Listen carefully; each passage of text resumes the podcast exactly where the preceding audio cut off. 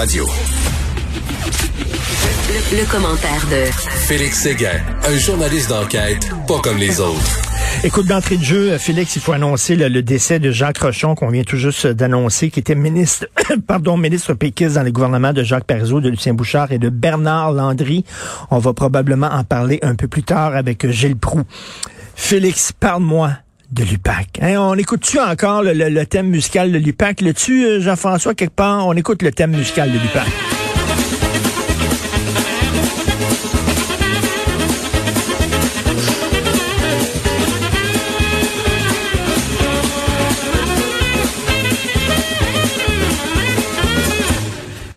on rit pour pas brailler. Vraiment. C'est Benny Hill, hein? C'est bien ça? C'est Benny Hill. C'est Benny Hill, le thème de Benny Hill. Ben oui, on rit pour pas pleurer. Richard, les accus de, corruption, d'abus de confiance qui avaient été déposés contre l'ex-maire de Terrebonne euh, sont tombés à l'eau hier dans un jugement très étoffé. Euh, clair, limpide, mais assassin aussi à l'endroit du travail des policiers et du directeur des poursuites criminelles et pénales. La juge McKenna a fait remarquer euh, que les que les, les, allégations qui avaient été portées par la défense, selon lesquelles on leur cachait de la preuve, étaient fondées. La juge dit, et je cite, l'État a, par diverses inconduites, préféré protéger un témoin au détriment de leur droit à la communication de la preuve. Je t'explique. Le témoin de la couronne dans ce dossier-là, c'était Richard Tessier. Lui possédait une entreprise qui s'appelait Tessier Récréoparc. Sauf que il y avait des renseignements concernant Monsieur Tessier qui voulait que lui aussi avait marché dans plusieurs combines euh, de collusion, de hmm. corruption, donc des combines pas nettes. On aurait voulu cacher ça à la défense pour ben. pas décrédibiliser un témoin important. Mais c'est ça qui me fait capoter, c'est ça qui me fait capoter. Moi, je suis pas un membre du barreau, je suis pas avocat. Un, je sais qu'on ne peut pas faire de l'écoute électronique dans un cabinet d'avocats comme ils ont fait pour une autre enquête, puis ça a fait capoter l'enquête. Alors, ben, tu dis tabarnouche, n'importe qui sait que il faut pas que tu fasses d'écoute électronique lorsqu'un avocat discute avec son client, un. Puis deuxièmement, bon, c'est bien que quand tu es en possession d'éléments comme ça sur un témoin, tu dois euh, les communiquer à la défense. Ils l'ont pas fait. Question, on dirait qu'ils font exprès faire capoter le procès. Il y a un droit inaliénable euh, pour les accusés, c'est le droit à la communication de la preuve. La communication de la preuve, là, c'est tout ce que les policiers ont recueilli contre toi, pas tout ce qui sera produit nécessairement devant le tribunal, Richard. Tout ce que les policiers ont recueilli contre toi. Et tout ce que les policiers possèdent aussi sur les témoins qui se présenteront devant la barre. Alors, il faut être en mesure d'opposer une défense à ça. C'est le job des avocats, justement, qui représentent euh, Jean-Marc Robitaille puis les co-accusés dans ce dossier-là. Alors, le, le, le juge McKenna euh, a tranché, euh, a parlé de cafouillage, a parlé de fautes commises par la couronne, par l'UPAC. Ben, ça a fait dérailler de procès pour corruption. Elle a parlé de déclarations trompeuses. Elle a parlé de propos mensongers. Euh, donc, en fait, c'est tout le travail des unités, des, des, des, des policiers d'unité permanente anticorruption qui, qui est défait par ce, par ce jugement-là, parce que l'accusation est grave et la juge eh se rend à l'évidence que cette accusation-là est fondée, je le rappelle. Donc, la, ce que ça nous, en fait, ce que ça vient nous dire comme citoyens, ça vient nous faire verser encore plus dans un certain cynisme à l'endroit de, des forces policières et surtout de la manière dont sont conduites certaines enquêtes de corruption. Je te rappelle, on célébrait les dix ans de l'annonce de la commission Charbonneau.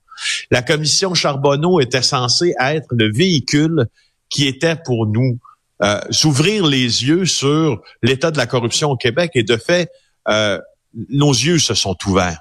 Mais l'UPAC était l'autre véhicule, ben donc la remorque, si on veut, ou on peut même placer ça avant la commission, on peut dire le train qui traînait la commission, pour lui, débarrasser vraiment le Québec de ses corrupteurs en les traînant avec le DPCP devant la justice. Quelle confiance peut-on avoir dans ce système maintenant? Non, mais écoutons, ils ont-tu des cours de droit Ces policiers-là, c'est bien beau de faire des arrestations, de mener des enquêtes, mais à un moment donné, il y a des choses que tu peux faire, des choses que tu peux pas faire. Tu sais, tu parles souvent, Félix, de la vision tunnel. C'est-à-dire que tu es sûr que les autres sont coupables. Tout ce qui peut les innocenter ou qui peut aller contre, tu discartes et tu ne fais. C'est un peu ça là, que la juge a dit. Là, là vous étiez convaincu qu'il était coupable, puis vous êtes allé gang-ho. Elle dit les inconduites démontrent mm. un désir de gagner à, tout, prix, en adoptant une conduite étatique qui, de toute évidence, contrevient aux valeurs fondamentales de décence et de franc jeu estime la juge McKenna. Je te rappelle qu'au cours des dernières années, dans le dossier Joug et hier sur Nathalie Normando, qu'est-ce qui s'est passé? Arrêt des procédures en raison d'inconduite policière dans cette affaire qui impliquait présumément Mme Normando dans une affaire de corruption et d'abus de confiance. Qu'est-ce qui s'est passé avec l'ancien numéro 2 de la ville de Montréal, Frank Zampino? Même affaire. Procès pour fraude de Frank Zampino, même, si tu veux, même genre, pas même genre d'inconduite policière, mais même fondement sur le travail des policiers puis du DPCP. Là, les accusations sont tombées en 2019. Ça, je te parle d'inconduite policière, mais je te parle pas encore des projets d'enquête qui sont carrément morts au feuilleton. Tu te rappelles du projet Justesse à l'UPAC? Ben, lui, il a été abandonné aussi, ce, ce, projet-là. Euh, euh, et euh, c'était un projet très, très important. Très, très important. Il faut bien dire une chose, que tous ces projets-là ont été entamés euh, lorsque Robert Lafrenière était le commissaire à la lutte anticorruption oui, c'est ça. Là, il y, a, un nouveau directeur, il y a un nouveau chef. On verra si la culture va changer à l'interne. Mais écoute, il faut que la culture change parce que là, les gens sont extrêmement cyniques. Je suis très content, Félix, que tu veux me parler de la prochaine nouvelle, une petite euh, boutique de jouets qui a reçu une amende. J'ai lu ça ce matin. J'ai crié en prenant mon café en disant, ben voyons donc, Christy, voyons donc. Ça, là, c'est du zèle bureaucratique comme, on déteste minuscule boutique. D'ailleurs, on voit la photo dans le journal aujourd'hui euh, euh, et l'article de Julien McEvoy qui nous explique que une amende de 2500 dollars a été 2500 Richard a été imposée à les propriétaires de cette petite boutique de jouets là pour être restés ouverts après 17 heures un samedi. Les deux euh, protagonistes de l'histoire sont Hélène et Johanna fait les mégos. Euh, ils ont, euh, ils ont, euh, elles ont ouvert avec leurs parents une boutique de jouets dans Parc-Ex à Montréal, le quartier Parc Extension. Puis là, ils vont commencer à se battre contre le gouvernement, en plus d'affronter Amazon. Faire remarquer Julien McEvoy parce que voici ce qui est arrivé. La fin pendant pendant une fin de semaine de, de février 2020, il y a un inspecteur du ministère de l'économie et de l'innovation qui s'est pointé à la boutique à 17 h après 17 h un samedi et les filles donnaient un cours de peinture. Donc, une activité d'artisanat, si tu veux, dans cette boutique où on vend des quand même, oui, des jouets, puis des, jeux de société, mais du matériel d'artiste aussi. Puis on offre des ateliers d'artisanat. Alors, c'est ça qu'on offrait, là. On donne un cours de peinture. Alors, en pleine pandémie, euh, quelques mois plus tard, les deux sœurs ont reçu cette amende-là par la poste pour son infra. Et là, écoute, en, février 2020. Tu sais, ils, se battent, ils se battent contre les Amazones de ce monde, OK? Là, eux autres sont ouverts 24 heures sur 24, les Amazones. Ils n'ont pas d'heure d'ouverture, là. Eux autres se battent contre ces gens-là. Puis là, il dit, il donne un petit coup. Là, il y a un inspecteur qui arrive. L'inspecteur du ministère de l'Économie et de l'Innovation. Il s'est pointé à 17 heures. Qu'est-ce que vous faites là? Vous êtes encore ouvert? Vous devriez être fermé. Il est 5 heures on va vous donner une amende. Tabarnane, Christy. Bonjour, constable. Oui, bonjour, monsieur le constable. bon, ben là. Comme disait Arméo, comme disait à votre service.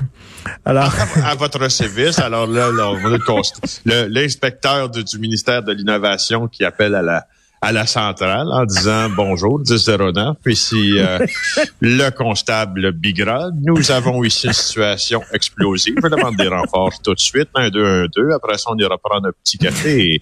C'est caricatural. Mais cours de peinture maintenant, là, qui est un cours de peinture. Là, tout de suite envoyé. toutes les unités, à toutes les unités, cours de peinture illégale ici dans Parc Extension. Cours, je répète, cours de peinture illégale à toutes les unités, s'il vous plaît.